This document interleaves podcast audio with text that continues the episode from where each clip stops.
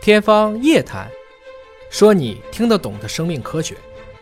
欢迎收听今天的天方夜谭，我是大葱，为您请到的是华大基因的 CEO 尹烨老师。尹烨老师好，大葱好啊！本节目在喜马拉雅平台独家播出。最近呢，我们看到了一个刷屏的信息啊，说是咱们人类终于在马拉松的有限距离之内跑进了两个小时。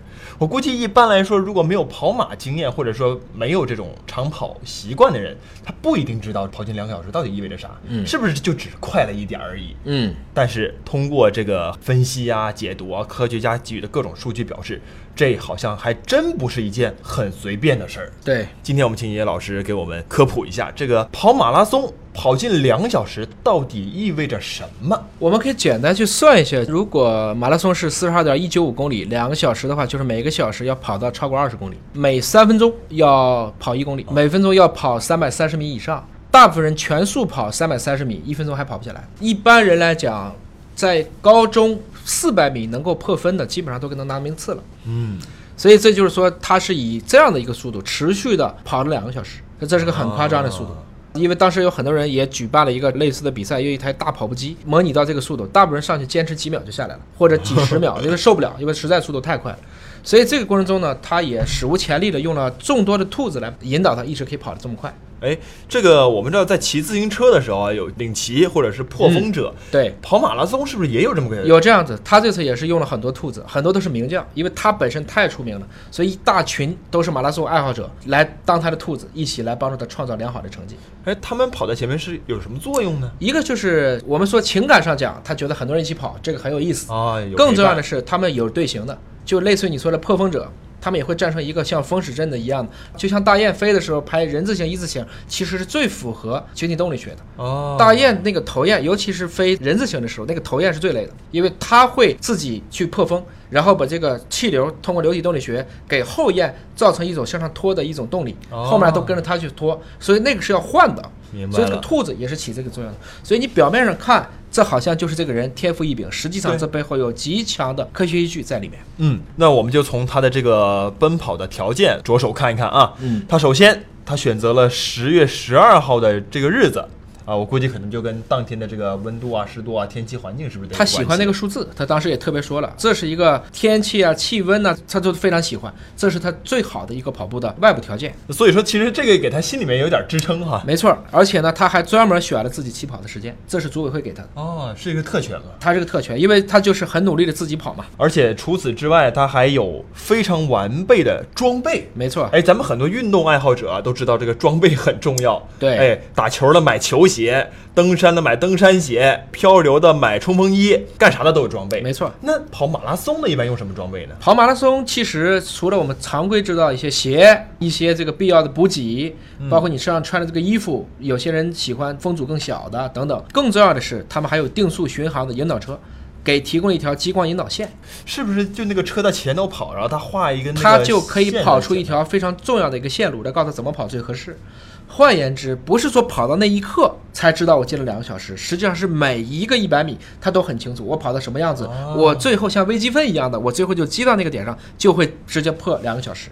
啊，就所以说他一路上其实还有一个目标一直在引导他们。那是个高科技的目标，那是实时在监测这一系列它到底怎么跑最好。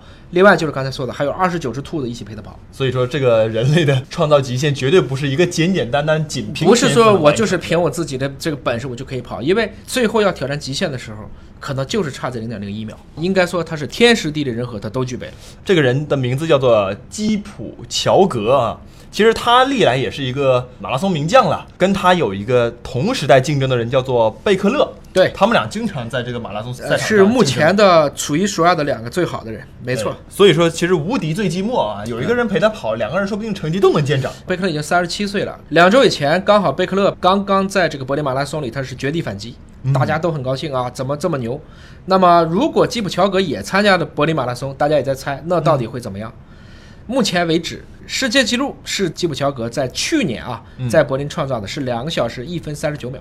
哎，就多了一分三十九。世界第二好成绩是今年在柏林创造的两小时一分四十七秒，恰好是三十七岁的贝克勒在最后时期反超所实现的，所以都是在柏林马拉松上创造的。因为这个时间在柏林应该说也是天时地利的一个环境。但是你别看啊，就这一分来钟，哎其实人类突破是很不容易的。比如说这一回，基普乔格拿到的最终成绩是多少呢？一小时五十九分四十秒，没错。终于迈进两小时大关了。但是呢，换言之呢，这个结果不会被任何的大赛所承认，为什么呢？就他自己跑啊，这个就是一个证明了人类一种炫技。我们理解成这是一种炫技，或者说挑战极限的一种突破，它不是一个正规的比赛，所以没有任何人会承认这次的成绩，它只是向我们证明了人类两小时并不是马拉松的上限。那我们也可以理解成，这其实是一个包括装备在内啊，包括很多的科技含量、科技元素、人体极限的这种挑战，是不是一种实验？嗯，这么理解？我们也可以这么去理解，就是说，其实人类是蛮有意思的。一方面，我们知道跑马拉松呢，需要有很多的基本条件，你比如说基因要好，它的代谢要很强，它的耐力基因要非常的好，它的各种各样的能量利用要非常的好。它在跑马拉松的过程中，它一定不能让自己身体有太多的损伤。哎啊，这是我们说的这个先天条件。后天要经过严苛的训练，自己要喜欢马拉松，也得按照一个规范的方式去训练。最近我们看见了越来越多的黄种人通过训练，对，你比如说中国的百米，现在很明显，像这个谢震业，嗯他们其实都已经跑到了非常漂亮的结果。是原来大家都认为黄祖仁是不能在短跑的径项上取得好成绩的，后来刘翔一个十二秒八八就在一百一十米栏里面去突破，再往前就更滑稽。我们以前一直认为人类是跑不进十秒，百米啊跑不进十秒，有一堆专家去预测，跑到十秒骨头会散，肌肉会碎，哇一大 边。突然有一天有个人不小心，哎，怎么就进去了？然后他进去之后那一年有十几个人都跑进去了，这个线是自己设置的。啊，人类可能是确实没有限制的。换言之，两小时也是它恰好是个记整。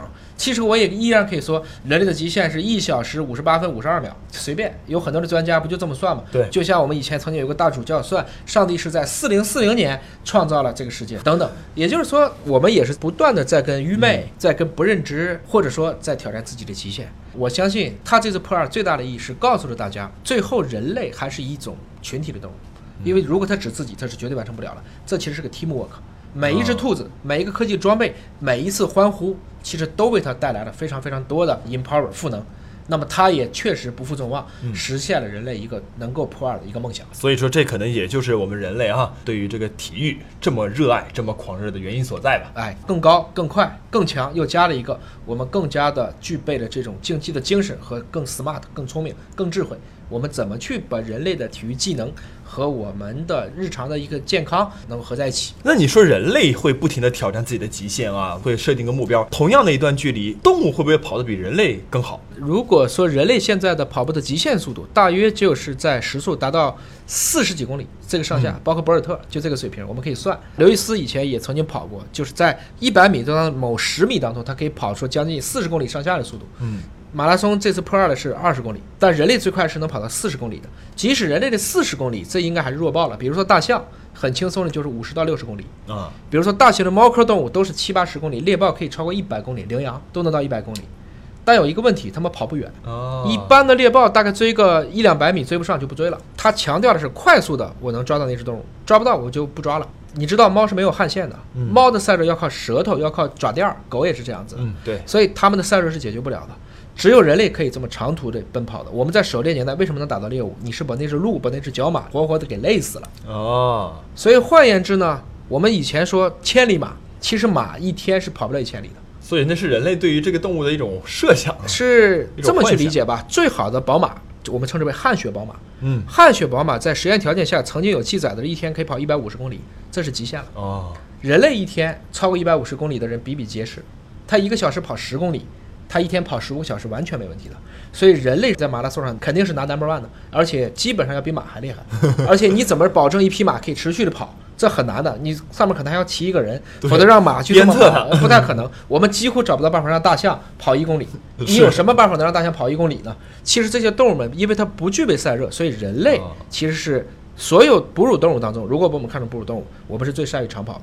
你也听过以前的有六百里加急、八百里加急，是那是 N 匹马在不停的驿站换，那不是一匹马从头传到尾的，一骑红尘妃子笑，那都已经不知道换了几季了。这个过程中我们要弄明白，所以人类还是要利用好自己跑步的天赋。好，谢谢尹老师的分析和解读，我们下期节目时间再会。